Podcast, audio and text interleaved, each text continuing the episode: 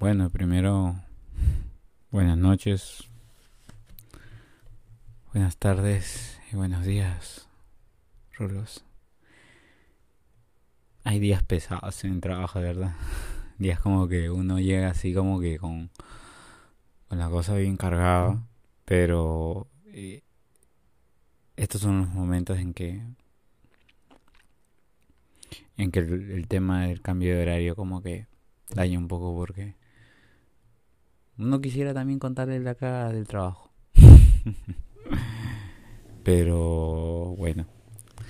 También este momento es como, como un momento de, de, estar en paz, de, de, desconectarme, de...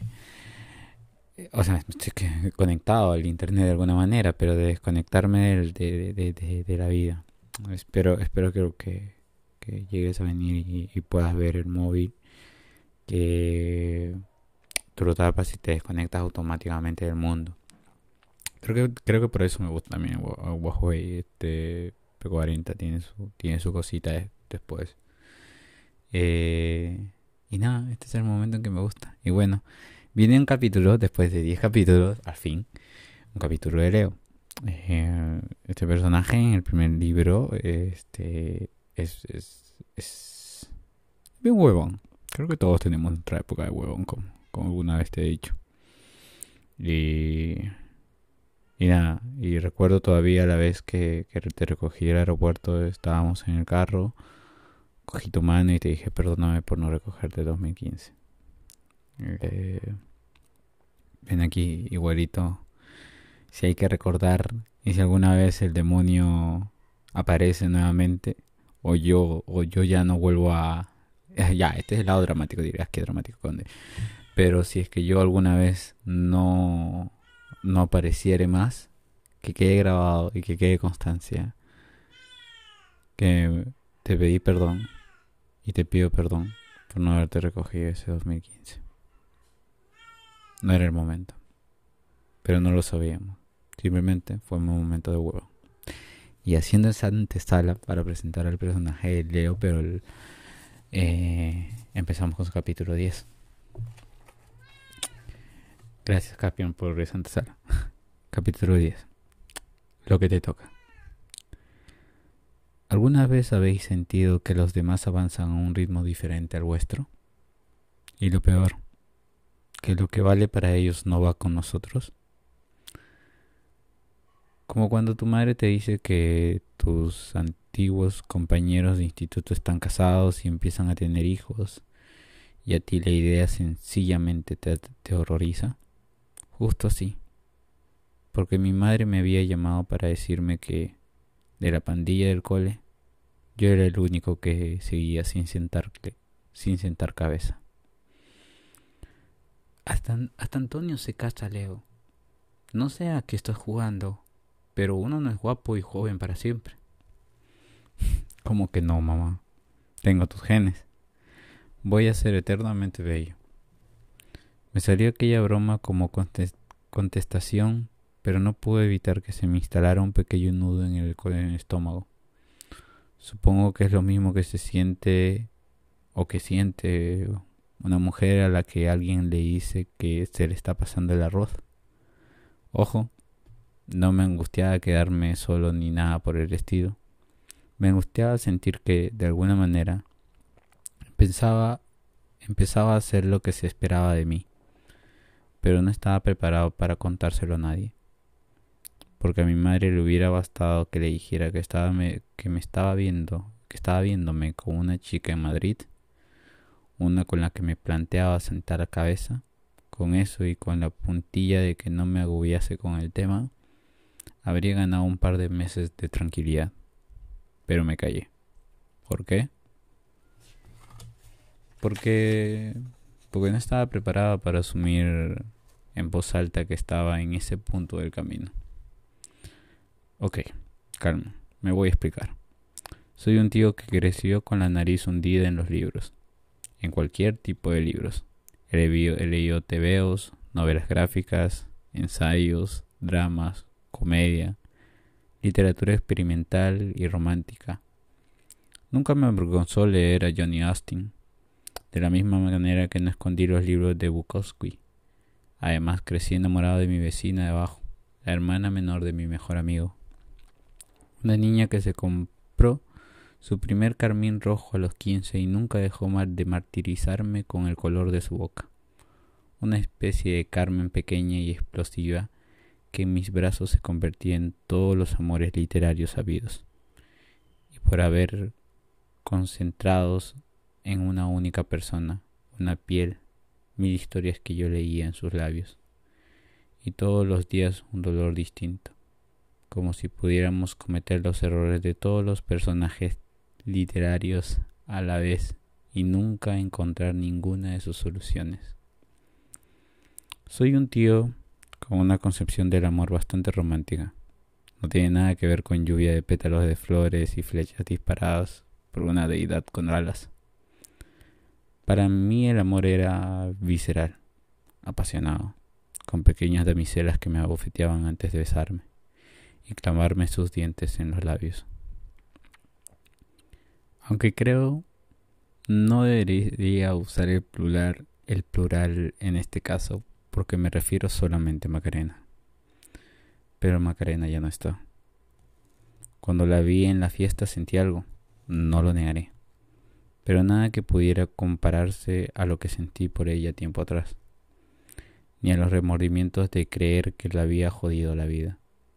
Algo extraño y nuevo, quizá un atismo de reconocimiento trémulo y cálido, que no quemaba ni helada. Un cariño sincero y sin dobleces. Por primera vez en mucho tiempo, al verla, no quise dejarle la ropa hecha jirones que me arañara la espalda para hacerme sangrar mientras la montaba. La pasión por Macarena, la de antaño, había desaparecido entre sus sábanas. O con mis lágrimas, no lo sé. Tanto monta, monta, tanto, tanto. Cuando la rabia se diluyó, esa pasión se fue con ella. Estaba con Raquel hablábamos, lo aclarábamos y quedábamos en intentarlo sin dramas ni intensidades. Un chico que conoce a una chica y una chica que conoce a un chico. ¿No hablan sobre ellos miles de libros? No puede ser tan fácil, tan difícil de entender, me dijo sonriendo. Me faltó el valor de explicarle que no vale cualquier historia cuando hablamos de amor. Tiene que ser la historia. No un chico que conoce a una chica, sino él que la conoce a ella y pierde a sus pies cualquier timón. Si no tuve el valor es porque, después de lo de Macarena, empezaba a dudar que fuera así como la gente quiere en realidad. Así que tenía un trabajo fijo y con cierta proyección, un trabajo que me gustaba además. Tenía un piso con pinta de poder convertirse en un buen lugar donde vivir si me animaba y desempaquetaba las cajas que tenía pendientes y compraba un buen ambientador definitivamente. Tenía una novia preciosa, divertida, inteligente y nada atormentada que quería darme una vida fácil y cómoda con muchos besos de película.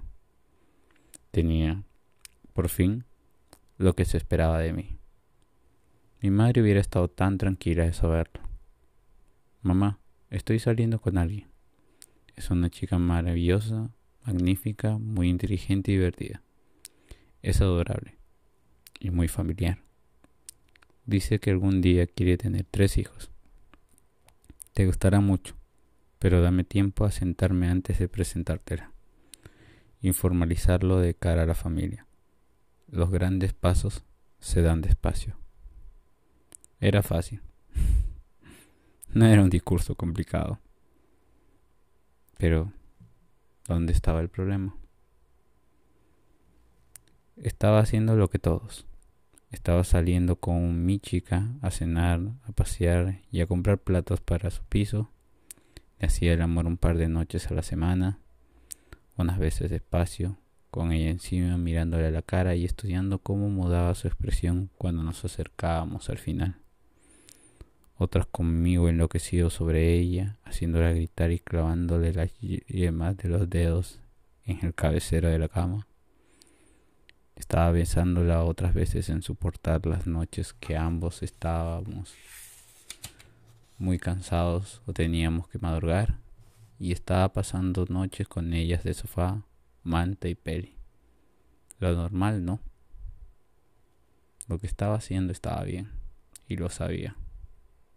Era la vida que me merecía, tranquila y feliz. La vida que un día aspiré a tener. La del pareado a las afueras con jardín, el perro y algún día el bebé. Era lo que no sabía que necesitaba, pero en el fondo ansiaba. Sin ira, sin sin, tristezas, sin quebraderos de cabezas y dudas. Era la vida correcta. Pero algo me bailaba. Quizá era que no terminaba de entender al nuevo Leo.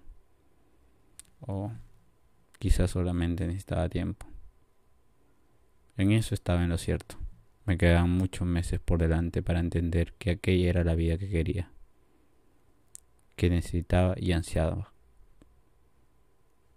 pero con la persona equivocada. O sea, yo soy dramático, eh, pero Leo me gana. este Bueno, espero que con todo este nuevo, nuevo utensilio se suene mejor las, los audios y suenen mejor las grabaciones. Y nada que decirte que no sepas. Estoy leyendo ahorita desde el lado de tu cama. Del lado, perdón, del lado, de tu lado de la cama. Esa sería la expresión. Sí, del lado de tu cama del lado tuyo de la cama. No sé por qué elegiste este lado, ¿verdad? Tengo que preguntártelo. Pero bueno. Pero igual te estoy leyendo. Así que si me escucha Rulos 1 Rulos 2, eh, que tengan buenas noches. O buenos días. O buenas tardes.